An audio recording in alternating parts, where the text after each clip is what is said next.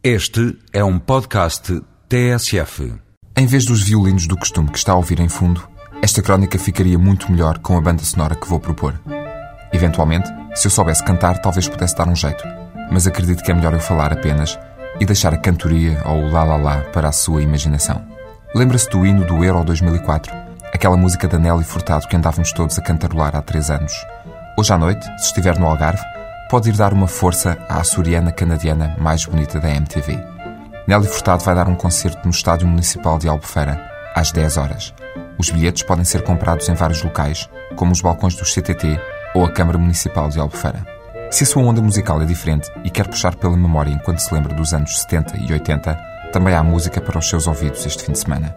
E também no Algarve. Lembra-se de Love is a Drug e Slave to Love?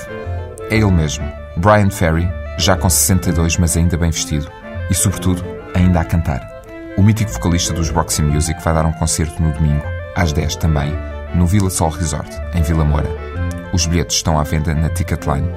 Os dois concertos deste fim de semana estão inseridos na programação da campanha Algarve 2007, que inclui mais música e espetáculos em vários espaços algarvios ao longo das próximas semanas.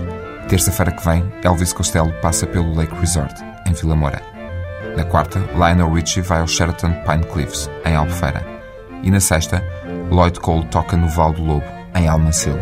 Até ao fim do mês, Marisa, Vicente Amigo, Vaia Condioso, Cátia Guerreiro, Carlos do Carmo, Camané e outros músicos vão passar por vários pontos do Algarve. A campanha Algarve 2007 pode não ter um nome muito feliz, mas não há dúvida que nos estão a dar música. E boa. Mais informações no site www.algarve.pt